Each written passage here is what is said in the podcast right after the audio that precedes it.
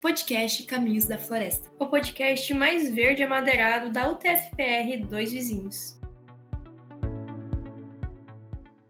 Olá pessoal, espero que estejam bem. Meu nome é Luana e hoje vamos iniciar mais um podcast da série Biomas do Brasil. Hoje iremos falar sobre o Pampa. O Pampa é um bioma típico do estado do Rio Grande do Sul, ele é formado por extensas regiões de relevo suave e ondulado que são cobertas por uma vegetação de gramíneas e é, possui precipitações constantes.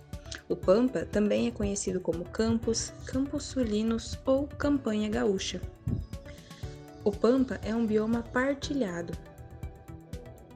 A parte do Pampa no Brasil é de aproximadamente 176.496 km, o que corresponde a 63% da área total do Rio Grande do Sul e 2% do território brasileiro.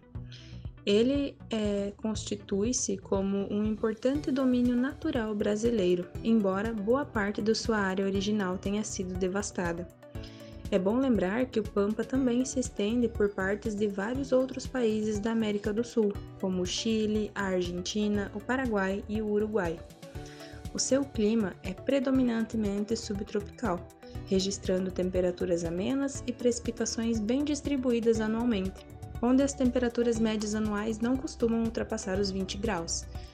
E, segundo o Ministério do Meio Ambiente, a vegetação do bioma Pampa pode ser dividido em estepe, savana estépica, floresta estacional semidecídua, floresta estacional decidual, formações pioneiras e floresta estacional. Além disso, a fauna do bioma Pampa é muito rica e diversa. É caracterizada por uma grande variedade de aves, mamíferos, artrópodes, répteis e anfíbios, podendo ter lá 500 tipos de aves e 100 espécies diferentes de mamíferos. Dentre as espécies mais comuns, podemos citar o quero-quero, o perdigão, a vicunha e a ema. Além disso, pesquisas indicam que a flora do Pampa apresenta aproximadamente 3 mil espécies de plantas. Algumas delas é, podem ser citadas o louro pardo, o cedro, a cabreúva, a canjarana, entre outras.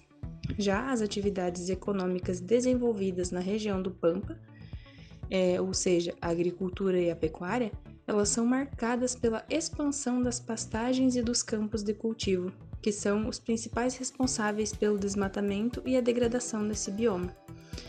E o resultado disso é o desaparecimento de espécies nativas, ou seja, restam apenas 30% da vegetação original do Pampa atualmente, o que gerou profundos impactos como o risco de extinção de algumas espécies, o aumento da erosão, aumento do processo da arenização dos solos, bem como a invasão de espécies que levam ao desequilíbrio do ecossistema. Bom, e assim eu termino mais um episódio do Biomas da série Biomas do Brasil e até a próxima.